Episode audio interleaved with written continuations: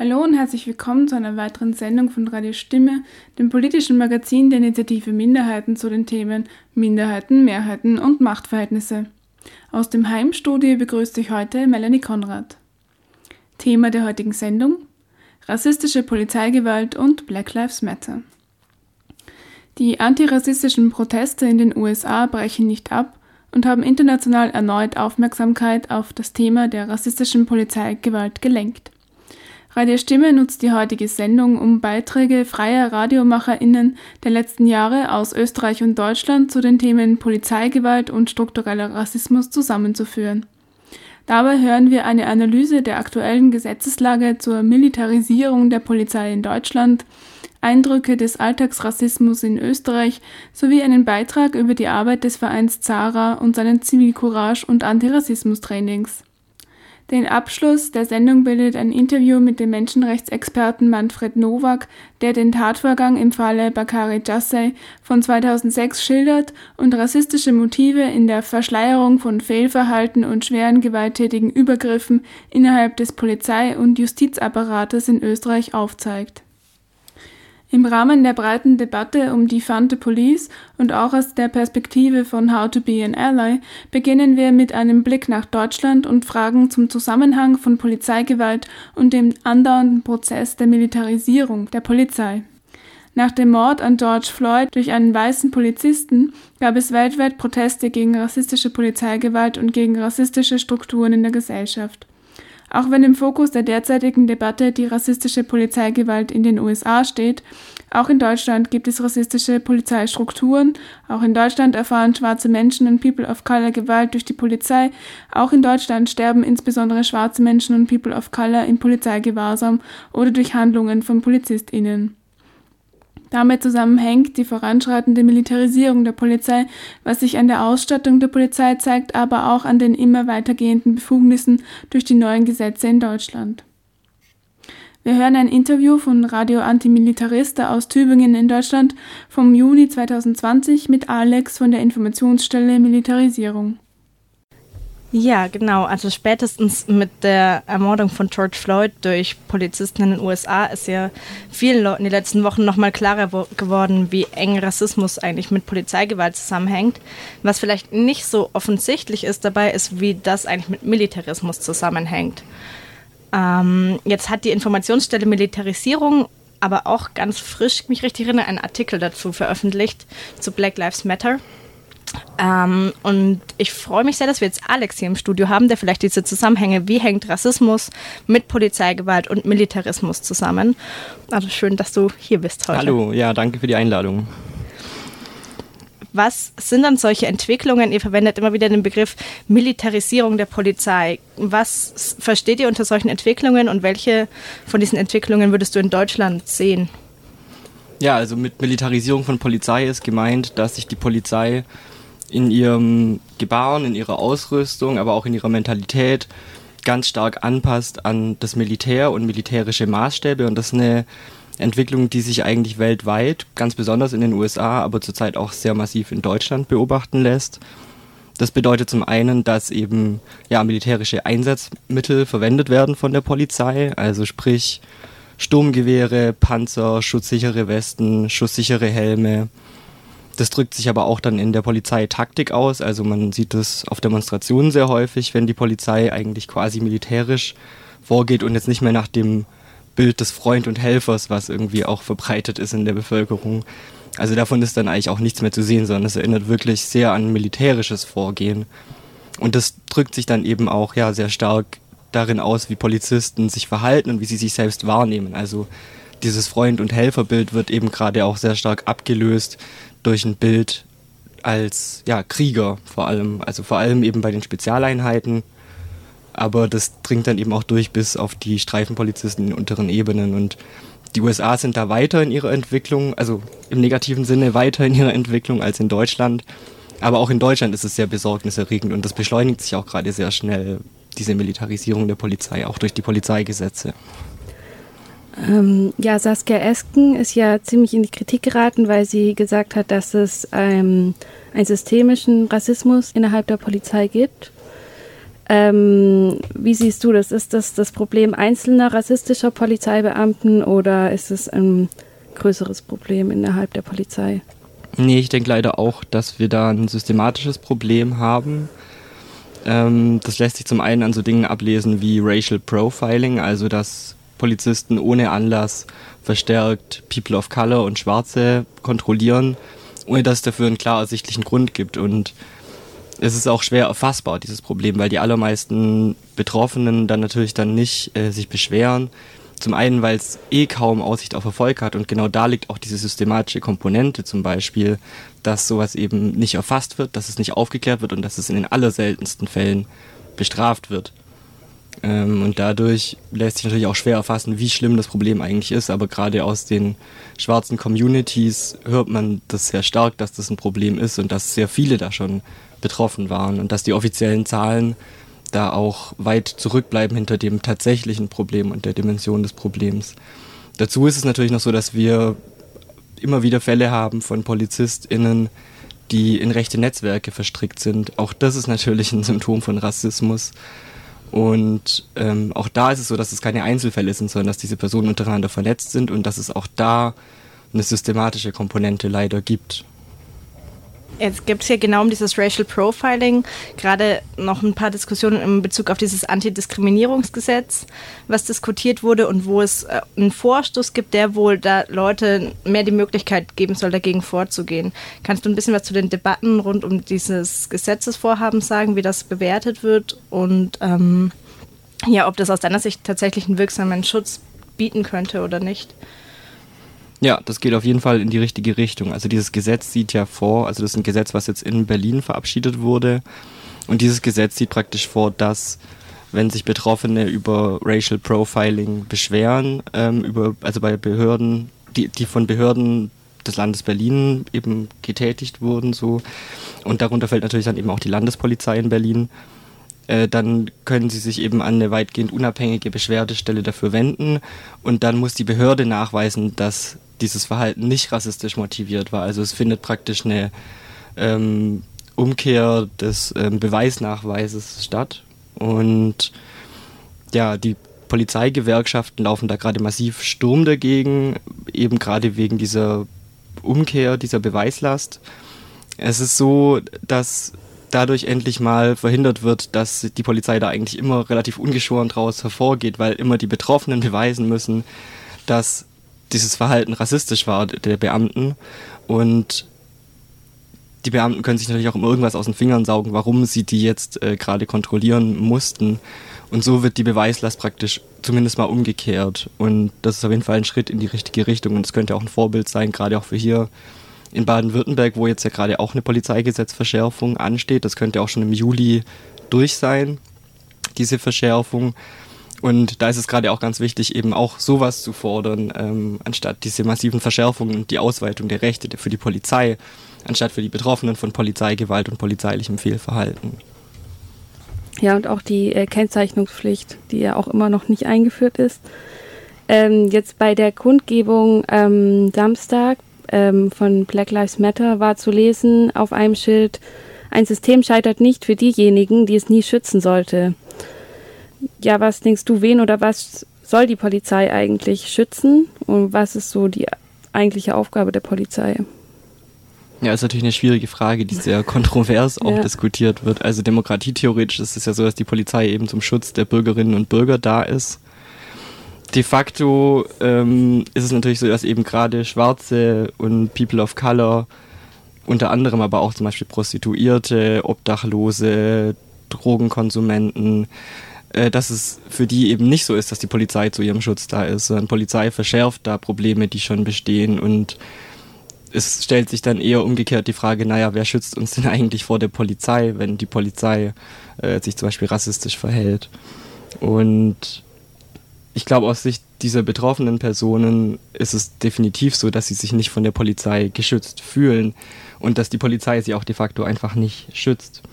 Ähm, und insofern ist die Aufgabe der Polizei eben auch, naja, wirtschaftliche Profite abzusichern zum Beispiel und Eigentum zu sichern. Das ist sicherlich eine der Hauptaufgaben der Polizei in einem kapitalistischen Staat. Und das wird immer wieder verschleiert dadurch, dass eben gesagt wird, naja, dies ist zum Schutz der Bürgerinnen und Bürger da, aber ich glaube, für viele Bevölkerungsgruppen ist es so, dass sie davon nichts spüren und dass Polizei diese Aufgabe einfach auch de facto nicht erfüllt.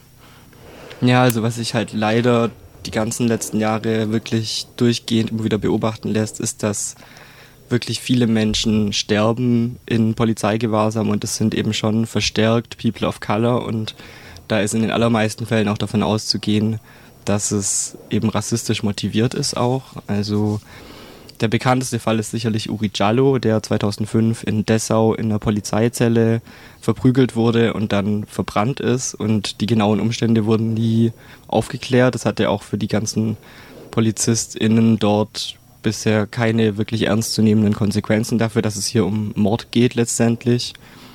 Und so wie Uri Jallo gibt es eben noch viele weitere Fälle. Also die Fälle gibt es auch viel aktueller. Also 2018, 19, 20 gibt es auch mehrere Fälle. Ähm, ein, ein Fall ist zum Beispiel Rubel W., der auch ähm, von der Polizei ermordet wurde, jetzt erst äh, vor einem Jahr. Und ja, auch da muss man eben leider davon ausgehen, dass es eine systematische Komponente hat, weil es eben immer wieder passiert äh, und auch weil systematisch diese Fälle nie richtig aufgeklärt werden, weil halt sowohl seitens der Polizei als auch wohl seitens des Staates, also sprich Staatsanwaltschaft zum Beispiel, in Ministerien, da kein Interesse da ist, diese Fälle wirkungsvoll aufzuklären, weil das eben schlechte Presse bedeuten würde und man eben vielleicht auch befürchtet, dass hier eben die Leute sich genauso erheben würden wie in den USA, wenn das Fälle gibt, die eben so klar sind wie der Fall von George Floyd, wo es eben auf einem zehnminütigen Video ganz klar zu sehen ist, wie dieser Mensch ermordet wird von einem Polizisten. Und ich glaube, die Angst ist da schon sehr groß seitens des Staates, dass solche Fälle in dieser Eindeutigkeit bekannt werden. Deswegen werden die Aufklärungen da auch immer wieder behindert. Also auch da sehe ich äh, eine systematische Komponente leider. Auch wenn es ja offenbar nicht im Interesse der Politik liegt, jetzt diese Fälle zu thematisieren oder tatsächlich aufzuklären, ist das ja genau eine Forderung, die in den letzten Wochen oder gerade am letzten Samstag in ganz Deutschland bei vielen Demonstrationen und Kundgebungen irgendwie stark gemacht wurde, wo ja auch immer wieder ein zentraler Punkt war, diese Namen mal zu nennen und zu sagen, wer waren diese Menschen, die da eigentlich ermordet wurden, die gestorben sind in Haft oder durch Polizei. Wie findest du, sollte man sich jetzt als Antikriegsbewegung, als antimilitaristische Bewegung zu diesen Protesten verhalten? Was wäre da die Rolle, die man aus antimilitaristischer Sicht da haben sollte? Es ist ganz wichtig, dass wir uns diesen Protesten anschließen und dass wir auch ganz genau darauf hören, was eigentlich die schwarze Community sagt zu dem Thema und dass wir als hauptsächlich weiße Antikriegsbewegung in Deutschland uns auch stark danach ausrichten, was sagen diese Menschen eigentlich und darauf sehr stark auch hören. Und dann ist es natürlich so, dass es gerade eben, was die Militarisierung der Polizei anbelangt, für uns ein ganz wichtiger Ansatzpunkt ist, auch jetzt ein großer Anknüpfpunkt um unsere Forderungen, die wir auch schon seit Jahren haben, da auch einzubringen. Forderungen, die eben auch aus der schwarzen Community kommen. Also zum Beispiel ja, eine Abrüstung der Polizei, eine Definanzierung der Polizei. In Minneapolis haben wir sogar die Auflösung der Polizei jetzt, die angestrebt wird. Also und zwar eben auch von der etablierten Politik dort im Stadtrat. Ähm, und das sind alles Ziele, auf die wir auch hier hinarbeiten sollten. Und daneben ist es so, dass wir natürlich auch Fälle von Rassismus oder Verstrickungen in rechte Netzwerke in der deutschen Polizei auch aufklären müssen und da auch ja, mithelfen müssen, das aufzuklären, das zu thematisieren und auch äh, unser Weißsein, was dazu führt, dass wir mehr gehört werden als ähm, die schwarze Community, dass wir auch das nutzen und unsere Stimmen auch eben dagegen erheben und so uns mit den Leuten eben solidarisch zeigen.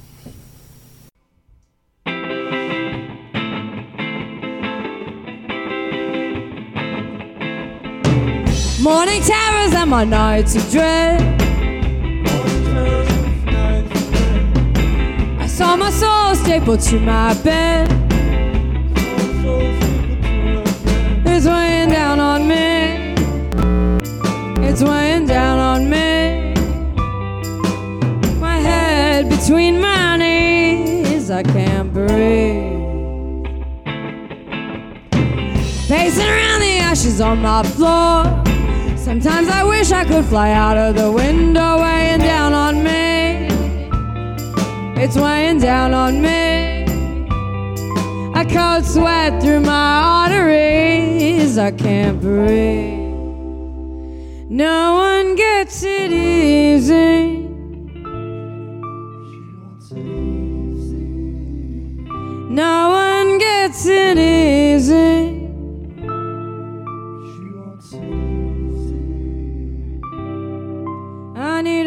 50 foot yacht, some trust fund kids, the promise of a woman in a white bikini, prescription drugs, prescription love, and the miracle to clean up all my dirty martinis.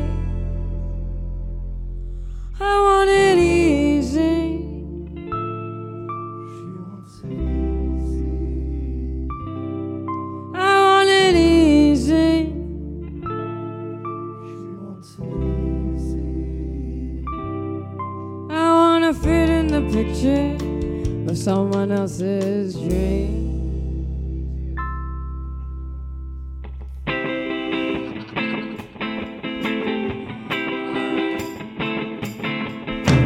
Morning terrors and my nights of dread.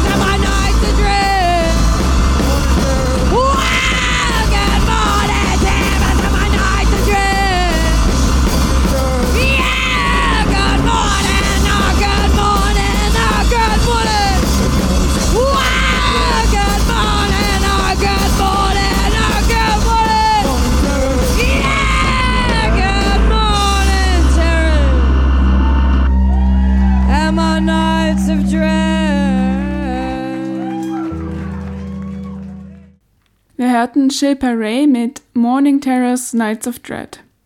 Zuvor hörten wir ein Interview von Radio Antimilitarista aus Tübingen in Deutschland vom Juni 2020.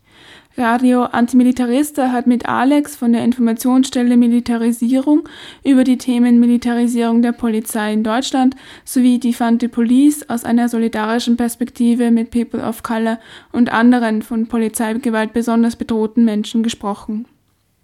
Er hört Radio Stimme, die Sendung der Initiative Minderheiten zu den Themen Minderheiten, Mehrheiten und Machtverhältnisse. Heute zum Thema rassistische Polizeigewalt und Black Lives Matter. Der Tiroler David Breth ist Kulturarbeiter, Künstler und Veranstalter, Geschäftsführer der Plattform Mobile Kulturinitiative in Innsbruck und im Vorstand der Tiroler Kulturinitiativen und der IG Kultur. David Breth ist Sohn einer weißen Österreicherin und eines schwarzen Kongolesen und hat Patrick Quasi von der Sendung Bewegungsmelder Kultur, der Sendereihe der IG Kultur, von seinen Erfahrungen mit Rassismus in Österreich erzählt. Im zweiten Abschnitt des Beitrags werden Dimensionen antirassistischer Arbeit des Vereins Zara in Österreich beleuchtet. Zara ist ein Verein für Antirassismus und Zivilcourage, der auch psychosoziale und juristische Beratung, systematische Dokumentation und Trainings anbietet. Die Juristin Dilber Dickmer leitet die Zara-Beratungsstellen und erzählt uns von der Entwicklung rassistischer Strukturen in Österreich und was Zivilcourage für Zara bedeutet. Karin Bischoff ist Trainerin bei Zara. Sie berichtet von ihren Zivilcourage-Trainings und wie man lernen kann, in Situationen, in denen es zu Übergriffen kommt, richtig zu handeln. Wir hören einen bearbeiteten Beitrag. Die ursprüngliche Fassung wurde im Juni 2020 erst ausgestrahlt. Rassismus ist natürlich ein Thema, das uns alle angeht, weil es einfach auch ein Thema ist, das quer durch die Gesellschaft geht, durch alle Schichten, das strukturell ähm, verankert ist. Ich selber bin dadurch Zeit meines Lebens eigentlich betroffen gewesen. Also ich bin Sohn einer weißen Österreicherin und eines schwarzen Kongolesen, bin in Tirol aufgewachsen, kenne ähm, nichts anderes von meiner Sozialisation, würde mir deswegen, also was auch immer das heißen will, als klassisches Tiroler Mittelklasse Kind bezeichnen in meiner in meinem Aufwachsen und habe natürlich schon sehr früh gemerkt, dass das andere immer ein ganz großes Thema ist. Man ist irgendwie der andere, das andere, wo kommt man wirklich her, was sind wirklich deine Wurzeln, was sind wirklich deine Hintergründe, was machst du da, ähm, kannst du nicht da wieder zurückgehen, wo du hergekommen bist. Also das sind alles solche Sachen, mit denen man schon ähm, als kleiner Mensch aufwächst, das dann leider auch nicht wirklich besser wird, sondern meistens auch noch intensiver und sich auf vielen verschiedenen Ebenen weiterträgt, sei es ähm, im Arbeitsleben, sei es in der Schule, was auch immer bei mir hat es so weit geführt, dass ich eigentlich diese Seite, diese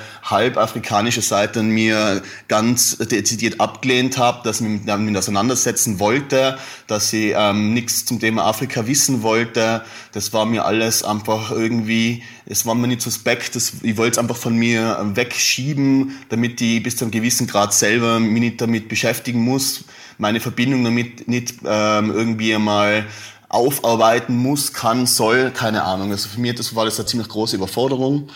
Und bei mir hat es wirklich ganz lange gedauert, also knappe 30 Jahre, ähm, bis ich dann wirklich einmal mich mit dem ganzen Thema beschäftigen habe können auf einer Ebene, so dass ich sagen kann, okay, es interessiert mich selber, ähm, wo kommt zum Beispiel diese diese Hälfte meines äh, meines Aussehens, meines, sagen wir, nennen wir es Heritage her. Ähm, das ist mir wirklich erst seit relativ kurzer Zeit möglich, mich überhaupt damit auseinanderzusetzen, ohne dass ich selber die Wand hochgehe, weil man so konditioniert worden ist, dass das einfach ein Manko ist oder dass das ähm, etwas ist, das immer so ein Herausstellungsmerkmal ist, das dann irgendwo ähm, mit einer Fremdheit markiert. Ähm, bin inzwischen froh darüber, weil es einfach äh, einen großen Teil mir ermöglicht, äh, herauszufinden. Also ich bin froh darüber, dass es inzwischen mir möglich ist, mich mit dem Thema zu beschäftigen. Ich finde es gut, dass das Thema Rassismus momentan ähm, auf einer ganz breiten Ebene besprochen wird, aber auch in Verbindung mit Polizeigewalt, mit Gewalt durch die Exekutive. Das ist ja selbstverständlich nicht nur ein Problem, das in den fernen, wilden USA besteht, man brauchte nur zurückdenken an den Fall Markus Omafuma in Österreich oder Uriallo in Deutschland. Immer wieder gibt's unerklärliche ähm, Vorfälle, Morde, wo dann im Nachhinein Menschen nicht belangt werden, wo Sachen verduscht werden, wo durch falschen Korpsgeist ähm, Beamte einander schützen und das darf einfach nicht sein. Das darf in rassistischen Fällen nicht sein, das darf in sexistischen Fällen nicht sein, das kann es einfach generell nicht sein. Ähm, deswegen ist es wichtig, alles ganz klar zu benennen. Also das ist mir schon oft genug selber auch passiert, dass ich zum Beispiel ähm, in eine Landespolizeidirektion gehe, einen Diebstahl anzeigen will. Neben mir sitzt ein geflüchteter Mensch und dann kommt der Polizeibeamte rein und sagt, wer von euch ist jetzt der Asylant und wer will was anzeigen. Also das heißt schon, also da sieht man schon mal ganz klar so die grundsätzliche Einstellung, wie einem begegnet wird. Also das ist respektlos auf ganz vielen Ebenen. Nicht nur ähm, einerseits, weil das Recht auf Flucht und Schutz dadurch irgendwie herabgewürdigt wird. Es, es sagt ja immer, also man weiß ja bei euch allen nicht, ihr seid eh alle so die gleichen, ähm, was ihr da eigentlich wollt und ob ihr irgendwie einen Aufenthaltsstatus habt oder nicht. Und das da hilft mir, muss ich ganz ehrlich sagen, an mein Magistertitel nicht meine österreichische Matura. Also das sind Sachen, die bleiben am Kleben und die nagen natürlich an einem. Deswegen finde ich das sehr gut, dass man das Thema auf einer ganz breiten Ebene thematisiert. Das muss auch, ähm, ich auch wenn viele Menschen sagen, ja, es ist jetzt einmal genug, man, wir haben es jetzt alle verstanden, na, das Thema ist nie genug, weil es ist nur ganz lange nicht so weit, dass das Thema wir alle verstanden haben. Man muss sich ja nur die Medien dazu anschauen, diese Steigbügelhalter, gerade im Boulevardbereich, die jetzt zum Beispiel nichts Besseres zu tun haben, als zu titeln, George Floyd hatte Corona. Ich meine, da muss man sich ja fragen, George Floyd ist an, an einem rassistisch motivierten Mord gestorben, aber sicher nicht an Corona oder eben auch nach der Tötung von, ähm, wo Markus Omofuma ums Leben gekommen ist, wo die Kronenzeitung getitelt hat, so tobte der Schubhäftling. Also es wird immer versucht, das zu relativieren, die Verantwortung irgendwie wegzunehmen von diesen rassistischen Morden und das irgendwie anders zu legitimieren oder zumindest weichzuspülen. Und das kann es nicht sein. Und ähm, werde mit Zeit meines Lebens für eine solidarische, freie Gesellschaft einsetzen auf allen Ebenen. Also nicht nur eine antirassistische und antifaschistische Gesellschaft, sondern auch eine antisexistische und einfach in einer Welt, in der alle Menschen gleich und frei in Würde leben können. Zara ist ein Verein für Antirassismus und Zivilcourage, der auch psychosoziale und juristische Beratung, systematische Dokumentation von Übergriffen zum Beispiel und Trainings anbietet. Die Juristin Dilba Dickme leitet die Zara Beratungsstellen und erzählt uns von der Entwicklung von Rassismus in Österreich und was Zivilcourage bedeutet. Wir können schon sagen, dass antimuslimischer Rassismus sehr im Kommen ist und auch äh, Hass gegen Geflüchtete. Also das sind so zwei Aspekte, die wirklich sehr dominant sind. Der Verein Zara arbeitet äh, schon seit 20 Jahren im Bereich Antirassismus und seit einigen Jahren auch äh, bei der Bekämpfung des Phänomens Hass im Netz. Bei Rassismus geht es um die rassistische Diskriminierung. Beim Thema Hass im Netz äh, beschäftigen wir uns aber nicht nur mit dem Thema äh, ethnische Diskriminierung, sondern auch mit den Elementen Diskriminierung aufgrund des Geschlechts, der sexuellen Orientierung, des Alters oder der Behinderung. Rassismus ist einfach ein Phänomen, das äh, mannigfaltige Aspekte hat und äh, die Definition kann äh, unterschiedlich sein, weil einfach unterschiedliche äh, Ansichten das anders werten. Wir haben eine Arbeitsdefinition. Unsere Arbeitsdefinition ist aber nicht die allgemein gültige, sondern sie soll uns helfen, unsere Arbeit zu erleichtern, indem wir schneller erkennen können, ist das jetzt eine rassistische Diskriminierung oder nicht.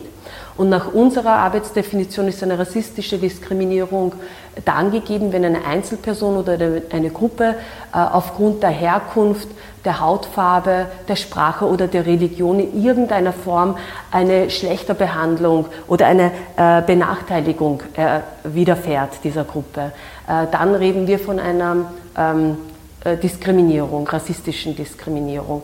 Unsere Arbeitsdefinition umfasst auch Antiziganismus, Antisemitismus und antimuslimischen Rassismus. Es gibt im Rassismus sozusagen, es gibt da verschiedene Ebenen, wo Rassismus sozusagen vorkommt. Es gibt die institutionelle Ebene, die strukturelle und die individuelle Ebene. Auf der individuellen Ebene schauen wir, dass wir die Betroffenen einzeln stärken, schauen, dass sie zu ihrem Recht kommen. Aber ganz wichtig ist auch die Arbeit, sozusagen die Öffentlichkeitsarbeit, damit man äh, auf institutionell, institutioneller und struktureller Ebene eine Veränderung äh, erwirkt und sozusagen diesem Phänomen überhaupt vor vorbeugt, damit solche Vorfälle überhaupt nicht vorkommen.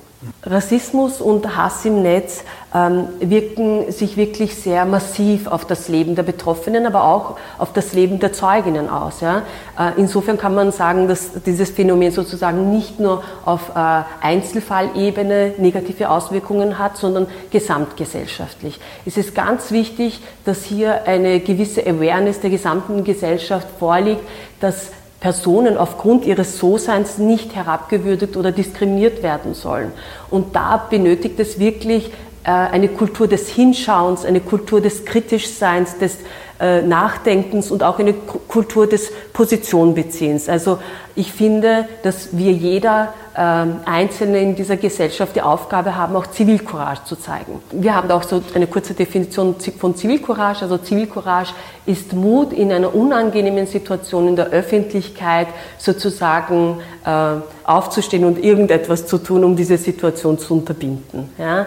Also ähm, einfach in die Situation einzugreifen, nicht einfach weiterzugehen oder es nicht sehen zu wollen, weil Probleme gibt es in unserer Gesellschaft und da, da, dadurch, dass wir nicht hinschauen, verschwinden sie nicht einfach.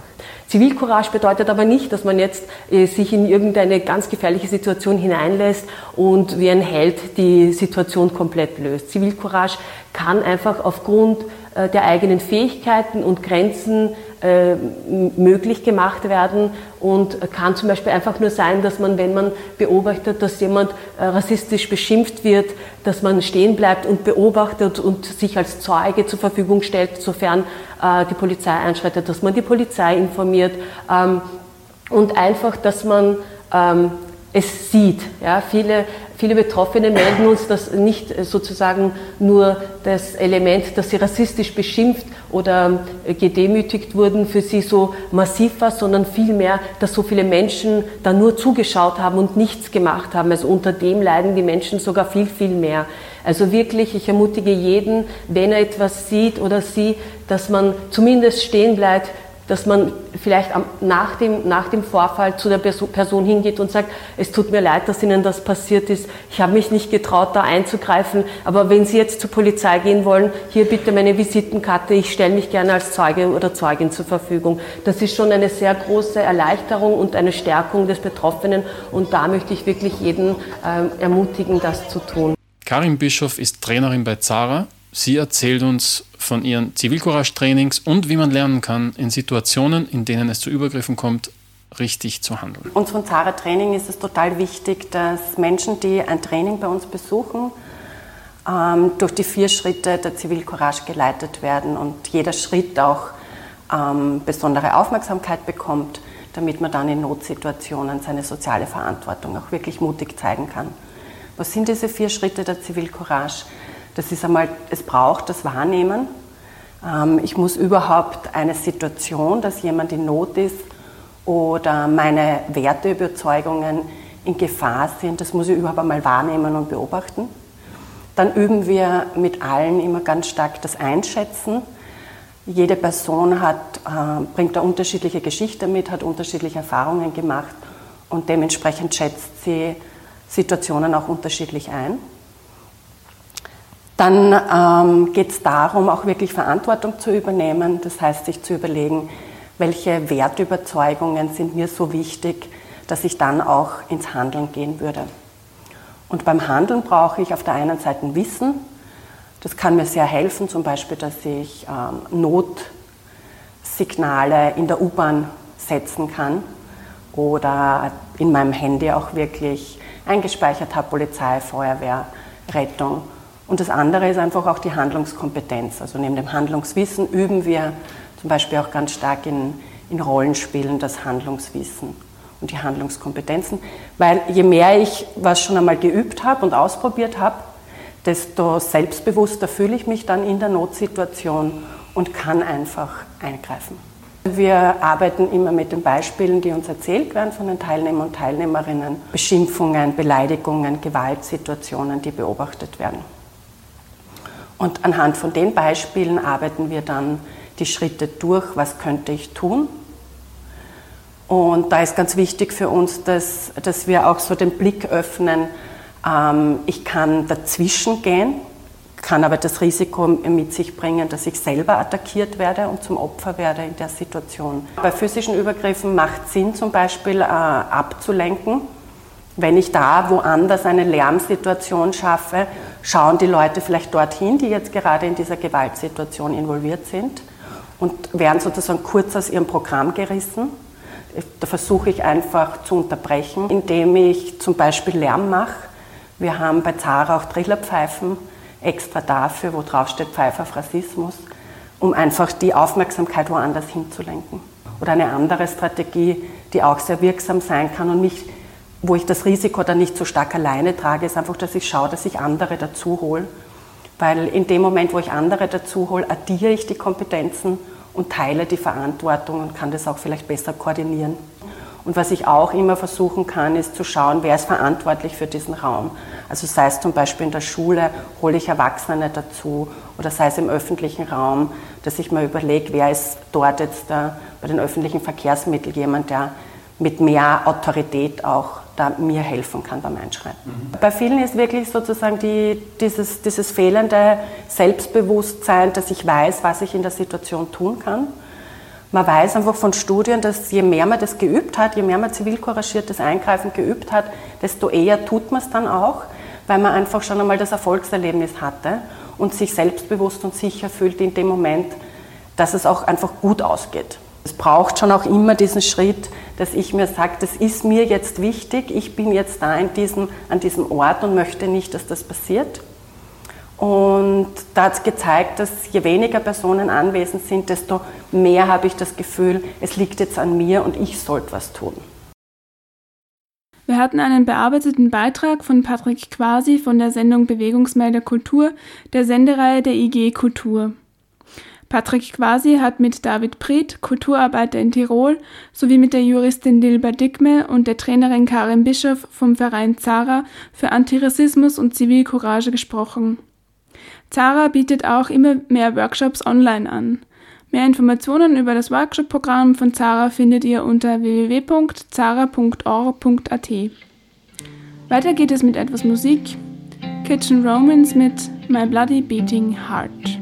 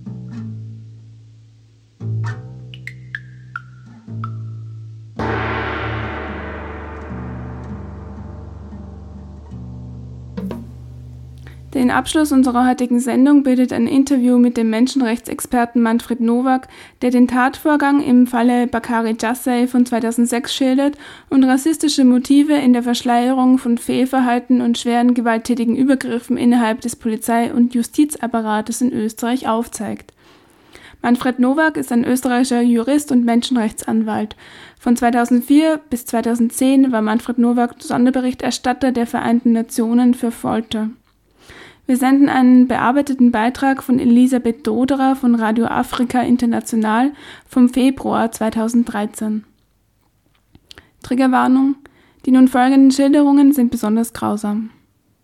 Sie hören heute ein Interview mit dem Professor für internationales Recht und Menschenrechte Manfred Nowak. Wir sprechen über den Fall Bakari, ein Gambier, der 2006 von der Polizei aufgrund einer nicht gelungenen Abschiebung fast zu Tode gefoltert wurde. Bekannt wurde der Fall, weil die Frau von Bakari ihn in der Schubhaft in der Einzelzelle besucht hat und ein Foto von dem Schwerverletzten gemacht hat, das sie dann an den Falter und an Amnesty International weitergeschickt hat. Sie hören nun, wie die vier Polizisten, die Ärzte, Richter und Staatsanwaltschaft sowie das Innenministerium darauf reagiert haben, beziehungsweise was sich sonst noch so im Hintergrund abgespielt hat. Ich spreche mit dem Herrn Manfred Nowak. Sie sind äh, Professor für internationales Recht und Menschenrechte an der Universität Wien. Soviel ich weiß, wurden Sie als Menschenrechtsbeirat beauftragt, bei diesem Fall Bakari zu ermitteln. Was war Ihre Aufgabe? Nein, ich bin von niemandem beauftragt worden, aber ich war damals Leiter einer von sechs Besuchskommissionen des Menschenrechtsbeirats im Innenministerium und wir haben regionale Zuständigkeiten und die Folterungen des Bakari Jasse waren im zweiten Wiener Gemeindebezirk und das war unter eben meiner Kommission das heißt, ich habe schon sehr, sehr schnell von dem Fall erfahren. In den Osterferien war das damals. Habe ihn auch dann relativ schnell in der Schubhaft besucht und habe den Fall ganz genau aufgearbeitet und ja auch regelmäßig auch Berichte an den Menschenrechtsbeirat im Innenministerium äh, geschrieben und war dann auch am Schluss oder Schluss, ich war dann auch bei der Straf Verhandlung im Wiener Straflandesgericht gegen die vier Polizisten, die dann ja auch schuldig gesprochen wurden. Das heißt, ich kenne den Fall von Anfang an sehr gut. Okay. Für die Zuhörer, wie lautet die Geschichte kurz zusammengefasst? Bakari Jassay ist Gambier und einer Österreicherin verheiratet. Die beiden haben auch zwei damals noch kleine Kinder in Wien, hat in Wien gewohnt und hat dann ein Drogenbesitzdelikt begangen, ist dafür von österreichischen Gerichten verurteilt worden und hat auch seine Strafe, knapp zwei Jahre, wenn ich mich richtig erinnere, abgesessen in Hirtenberg und hat dann gedacht, jetzt hat er die Strafe abgesessen, jetzt wird er wieder zu seiner Familie zurückkehren. Seine Frau hat versucht, ihn abzuholen und ihr wurde dann dort gesagt, nein, er wird sofort in Schubhaft genommen, weil er gleich abgeschoben wird nach Gambia, eben weil er eben dieses Strafdelikt begangen hat. Und er wollte aber nicht und er ist dann doch sehr schnell aus der Schubhaft eben zum Flughafen gebracht worden, eben von drei Polizeibeamten der Vega, das ist eine Sondereinsatzgruppe der Wiener Polizei. Und er hat dort dann dagegen protestiert. Er hat gesagt, er will nicht abgeschoben werden, er hat eine Frau hier, er möchte zumindest mit seiner Frau reden und so weiter. Und hat dann es eben erreicht, dass der Pilot dieser Maschine, das war keine Charter, sondern eine Linienmaschine, gesagt hat, also wenn er sich weigert, dann nimmt er ihn nicht mit. Und die Abschiebung musste daher abgebrochen werden.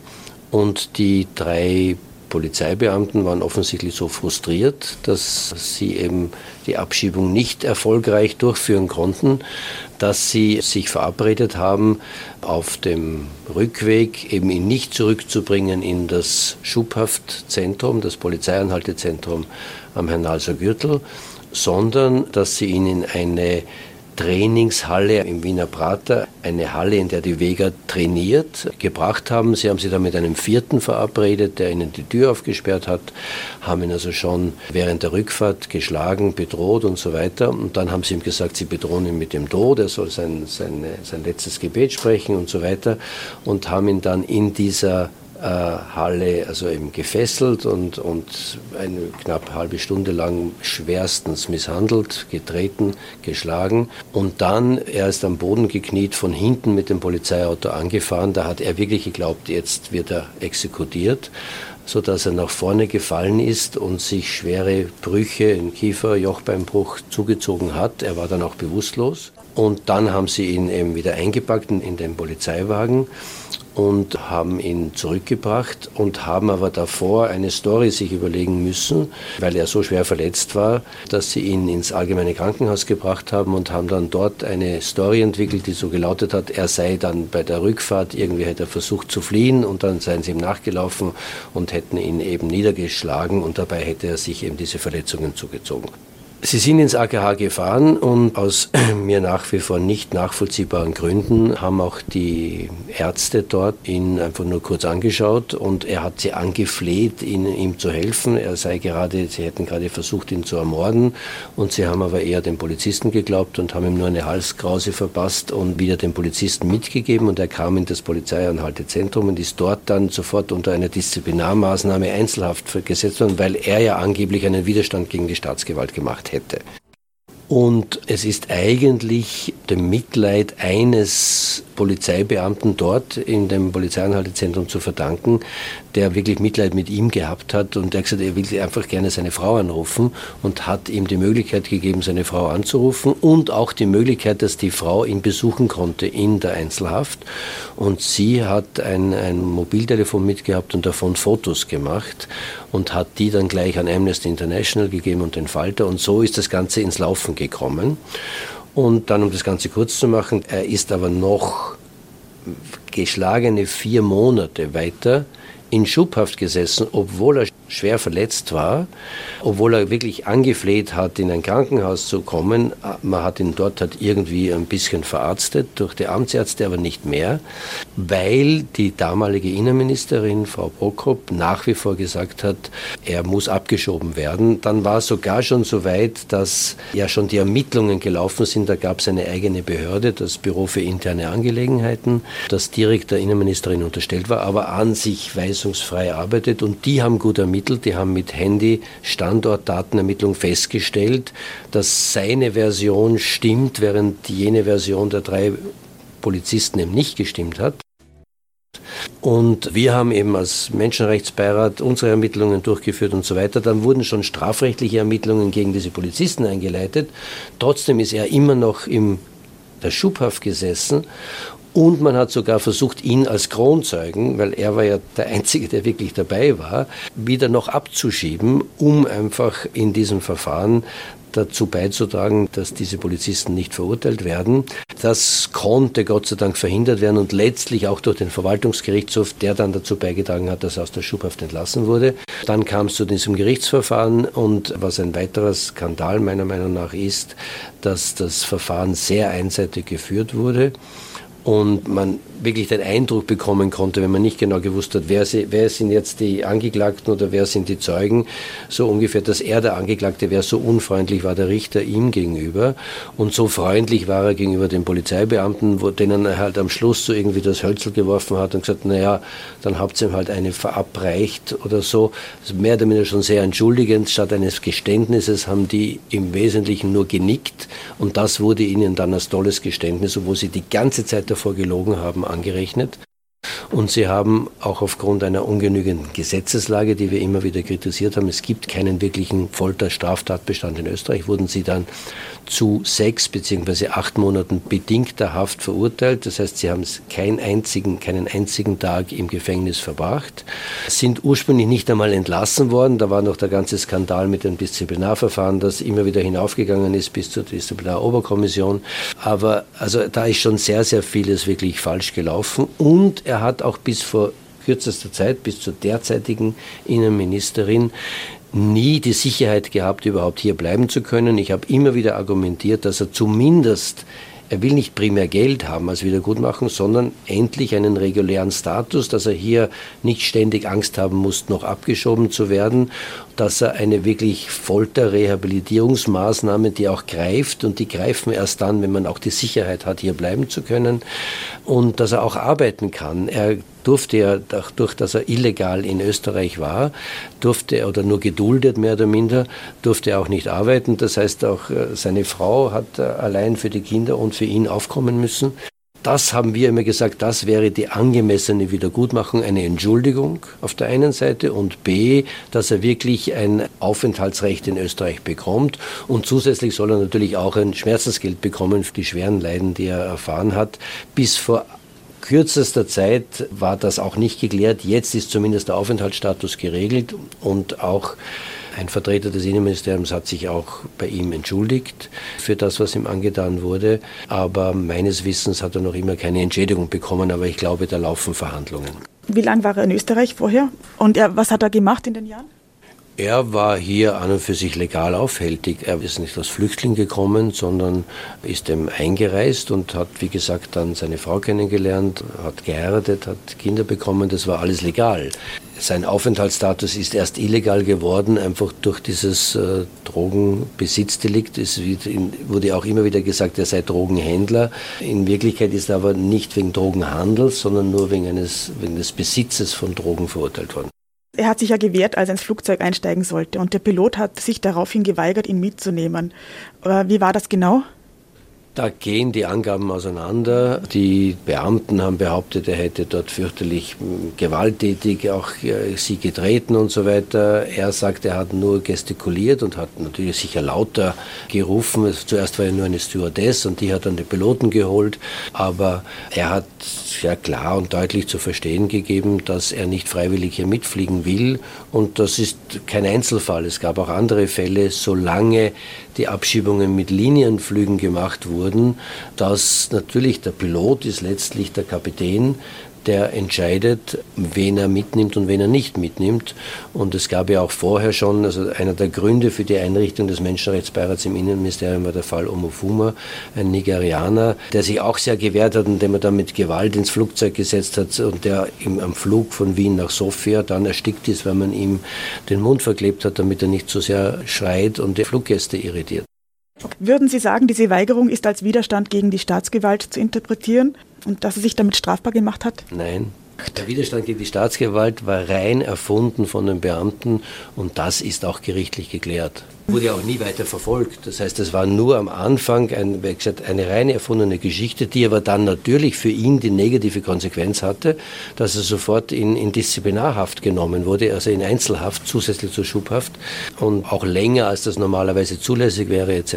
Also es hat geheißen Widerstand gegen die Staatsgewalt. Aber das ist nie weiter verfolgt worden. Das war eine reine Erfindung, um ihn, also für die Beamten, um sich selbst zu exkulpieren und halt auf ihn die Schuld zu schieben aber es wurde nie ernsthaft versucht, hier über die Staatsanwaltschaft ein Verfahren gegen ihn durchzuführen. Die Polizisten haben sich nun für diese Schmach an ihm gerecht, indem sie ihm gegenüber Morddrohungen ausgesprochen haben und schließlich haben sie ihn fast zu Tode gefoltert. Nur weil der eine Polizist dann doch noch Mitleid empfunden hat, wurde er dann ins Spital gebracht. Können Sie mir sagen, weshalb so eine Willkür der Polizisten überhaupt möglich ist? Man kann es natürlich interpretieren. Die waren persönlich frustriert, was aber nicht auf eine sehr hohe Professionalität hinweist. Ich muss auch als ein Polizeibeamter, der geschult ist, Abschiebungen durchzuführen, natürlich damit rechnen, dass sich derjenige, den ich abschiebe, dagegen wehren wird. Und dann gibt es halt irgendwo einen Punkt, wo ich sage, dann ist es besser, die Abschiebung abzubrechen, als äh, dass das Ganze noch weiter eskaliert.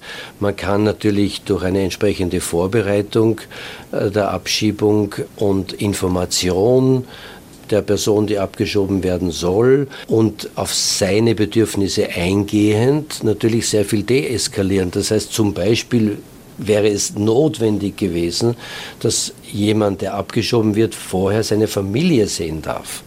Das ist ein Menschenrecht, jemand, der jetzt einfach außer Landes gebracht wird, zwei kleine Kinder hat, eine Ehefrau hat und nicht einmal sich von diesen verabschieden darf. Also solche Dinge sind einfach nicht nur menschlich, sondern auch rechtlich notwendig, können deeskalieren. Das heißt, dass, da gibt es sehr viele, die haben das sehr, sehr schlecht gemacht und waren dann extrem frustriert. Da wird sicherlich ein, ein ordentlicher, noch rassistischer auch äh, Unterton dabei gewesen sein. Das kann man auch, auch aus dem Gerichtsurteil herauslesen, also was sie ihn alles also beschimpft haben und so weiter. Das war schon sehr, sehr rassistisch.